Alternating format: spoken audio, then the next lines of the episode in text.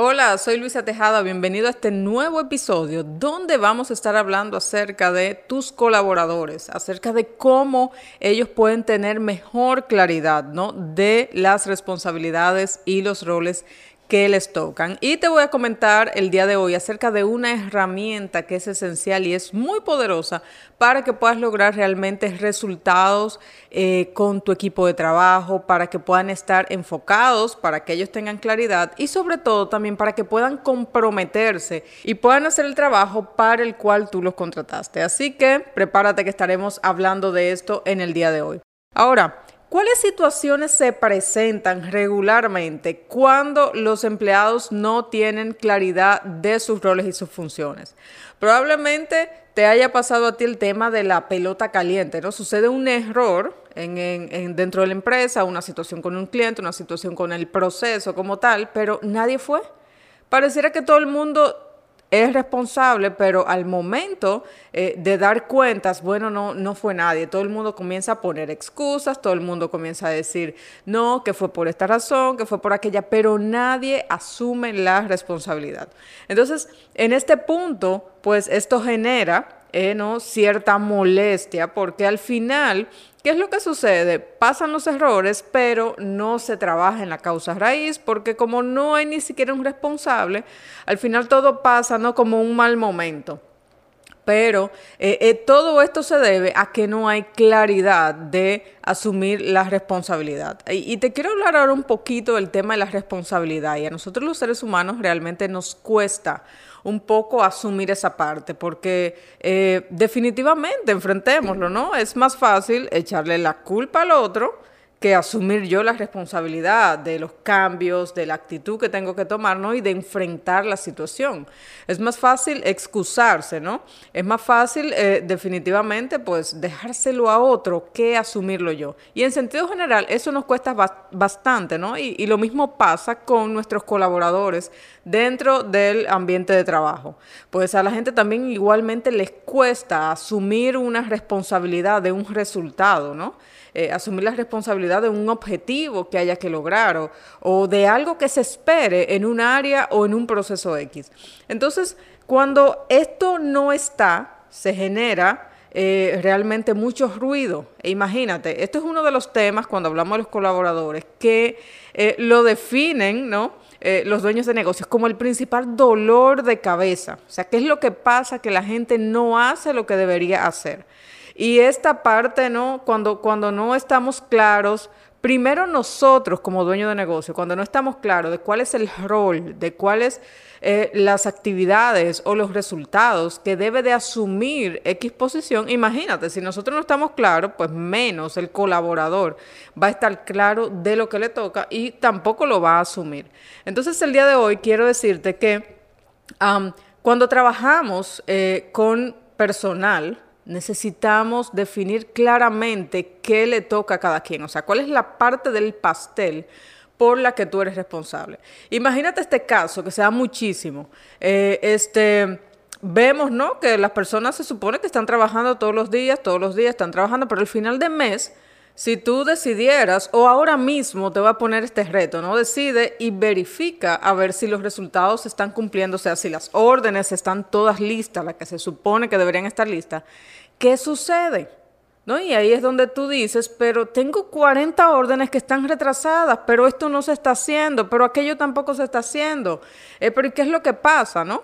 Y, y, ahí es donde decimos, pero ¿y en qué se pasa la gente el tiempo? O sea, ¿qué están haciendo todo el día? Porque yo los veo moviéndose, ¿no? Pero sabemos ¿no? que moverse mucho o estar muy ocupado no es necesariamente ser eficiente.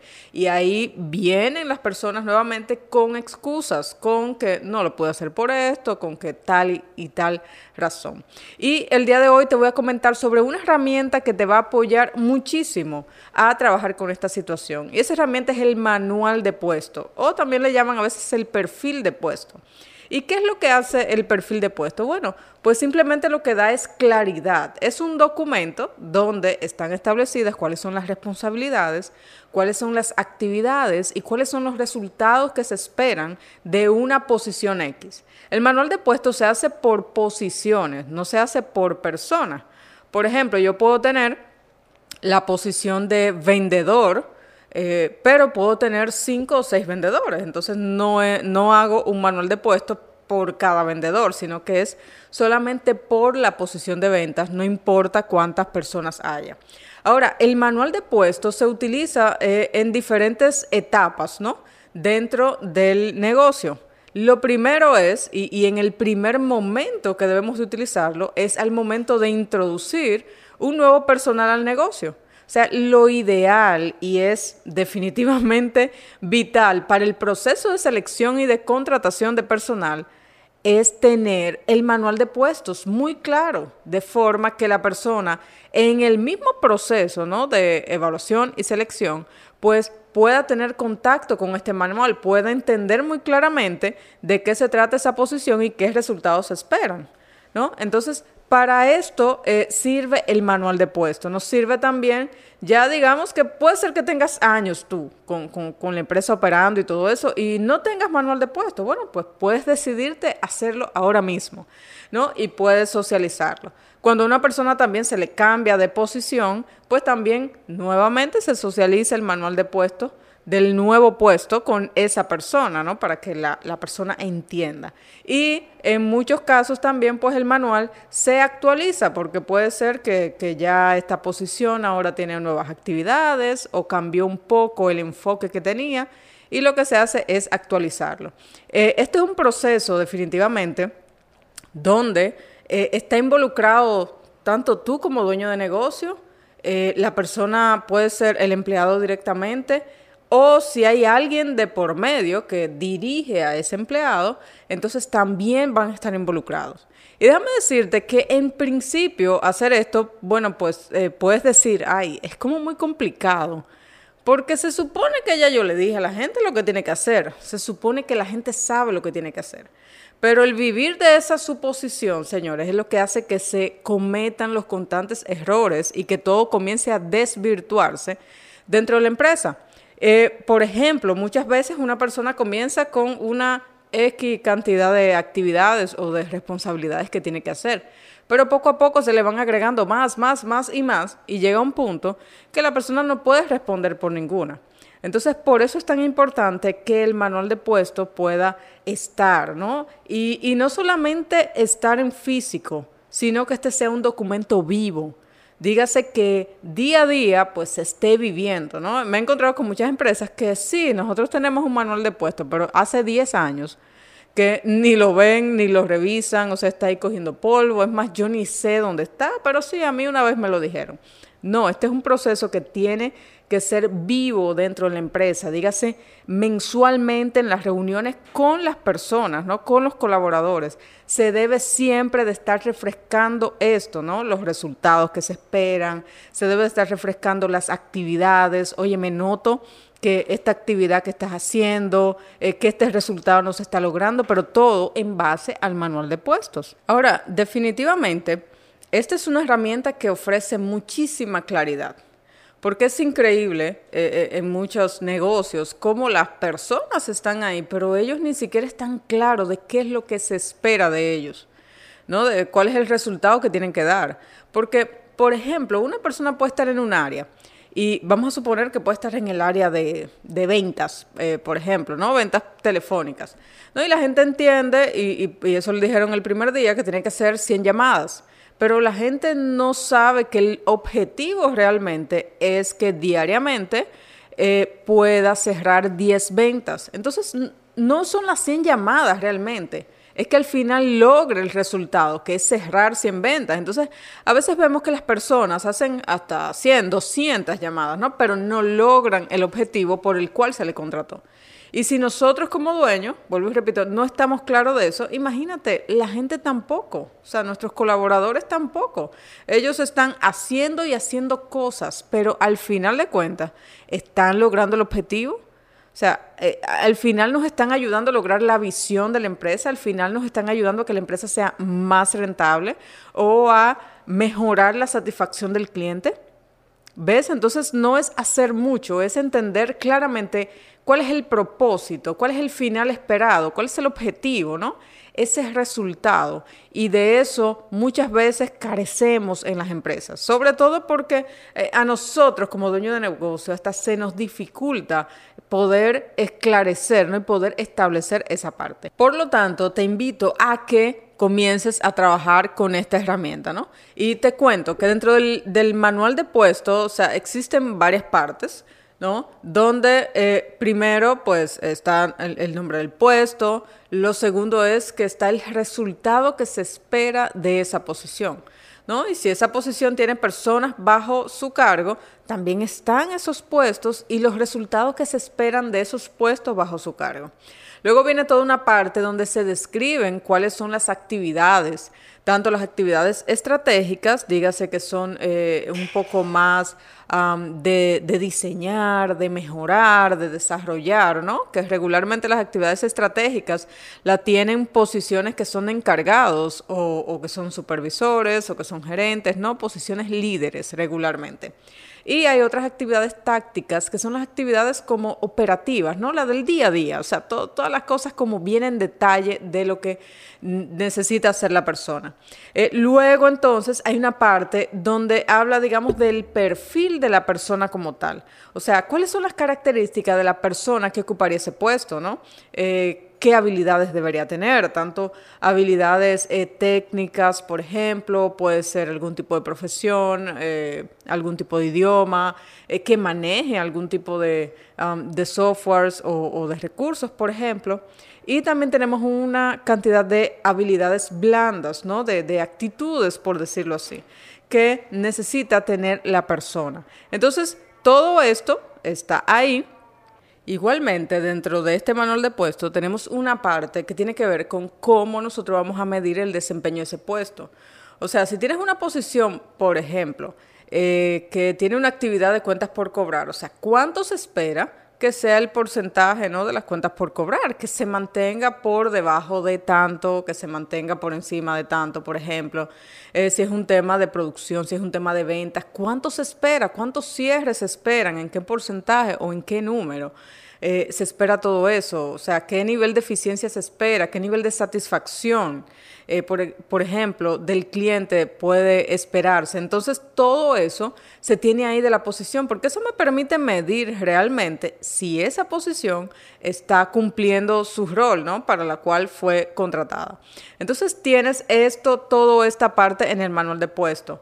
Hay una parte al final eh, que me encanta y es donde definitivamente la persona que está asumiendo la posición pues necesita firmarlo eh, como compromiso, ¿no? De que entiende y está dispuesto a trabajar para lograr esos resultados. Eh, y hay otra parte también donde nosotros como dueño de negocio o la persona que está a su cargo, entonces firma también como que nos responsabilizamos de proveer los recursos y el ambiente y de crear las condiciones para que esa posición pueda dar los resultados. Así que al final es un trabajo en conjunto, ¿no? Es un trabajo donde, donde nosotros también participamos. Eh, en muchas ocasiones le, preguntan a los empleados, pero ¿qué hace falta para que tú logres esto? Y cosas tan simples como que ah, pero hace tres meses que yo le dije que la computadora estaba muy lenta, o, mire, me está haciendo falta esto o aquello. Entonces, son cosas que nosotros necesitamos comprometernos a crear, ¿no? Esas condiciones para que el puesto pueda ser eficiente y pueda dar los resultados. Así que al final, esta es una gran herramienta que nos apoya a tener esa claridad, ¿no? A que el personal pueda asumir la responsabilidad. O sea, ya tú sabes la razón por la que yo te voy a pedir cuentas, ¿no? Y si algo falló en tal punto, e igualmente como cuando algo salió muy bien, bueno, pues te voy a pedir, a pedir que me respondas por eso, porque a fin de cuentas, la responsabilidad es eso, la habilidad de responder por algo. Y cuando nosotros implementamos y socializamos con nuestro equipo el manual de puestos, entonces ya ahí comienzan, ¿no? los estamos llevando a ellos a asumir la responsabilidad. E igual, ha pasado y he visto en, en, algunas empresas, ¿no? Donde cuando a veces se implementa esto, la persona dice, oh, no, no estoy de acuerdo con asumir esa responsabilidad. Ah, bueno, qué bien que nos dimos cuenta, perfecto. Entonces, ahí ya pues se produce un tema de que este no es el lugar ideal para ti. Lo mismo sucede en el proceso también de selección del personal. Cuando hay una parte donde se le envía a la persona, eh, el, manual de puestos y ahí la persona o se puede emocionar de lo interesante que está el puesto o puede decir, ay no, o sea, yo realmente no, yo no sé de eso o yo no doy para eso o definitivamente no, eso es demasiado, yo no puedo. Eh, eso sirve también ¿no? como un filtro durante ese proceso. Así que te invito a que inicies desde ya a trabajar con ese manual de puestos. Puedes hacerlo mediante una entrevista con el personal, puedes hacerlo también mediante la observación, ¿no? Y, y, lo que te sugiero es que mezcles estos métodos, tanto entrevista, la observación, puedes hacerle, digamos, como un, pequeño cuestionario a la persona. O sea, escríbeme ahí todo lo que tú haces, todas las actividades que tú haces. Y todo eso al final, pues lo englobas, porque si hacemos el manual solo desde nuestro punto de vista como dueños de negocio, nos va a estar haciendo falta algunas cosas. Y si solo lo hacemos tomando en cuenta lo que la persona escriba, pues también van a estar haciendo falta algunas cosas. Así que lo ideal es que puedas utilizar ¿no? Eh, varios de estos métodos en conjunto para poder hacer el manual de puestos. Así que comienza a trabajar desde ya con eso porque es una tremenda herramienta. Vas a comenzar a ver los resultados de una forma inmediata y recuerda que el manual de puestos es un documento vivo. No puedes solamente socializarlo con la persona y olvidarte de eso, porque así como te olvidas de eso, la persona también lo va a hacer. Necesitamos que puedan sentir ellos que es muy importante para nosotros y para la empresa que esa responsabilidad, que esas actividades que están ahí, que esos resultados que esperamos, pues se den. Bien, hemos llegado entonces al final de este episodio donde te he dado esta herramienta que es sumamente eh, poderosa para trabajar en la eficiencia y en la productividad de tu equipo. Bueno, ya finalizando, quiero invitarte a que puedas compartir este podcast con colegas, dueños de negocio que realmente están necesitando saber esto y conocer esta herramienta que vimos el día de hoy. Si quieres más contenido, como este, ¿no? Donde, donde hablamos de lo que pasa en tu negocio, donde te damos herramientas, tips y, definitivamente una serie de consejos que lo puedes implementar. Bueno, pues síguenos en redes sociales, en, en Instagram, soy Luisa Tejada, en Facebook y en YouTube también. Y si te encantaría, bueno, que pudiéramos acompañarte en un proceso de organizar tu negocio implementando nuestra metodología especializada para pyme, aquí debajo te voy a dejar el link donde puedes eh, coordinar una llamada, agendar una llamada con uno de nuestros coaches y ahí poder conocer cuál es tu desafío, qué estás necesitando trabajar realmente. Y para terminar, bueno, pues te voy a dejar por acá también un regalito, el link eh, del ebook para que lo puedas descargar de cómo organizar tu negocio, donde ahí te doy varios pasos que puedes comenzar a implementar también para eso ya. Señores, nos vemos en el próximo episodio. Bye.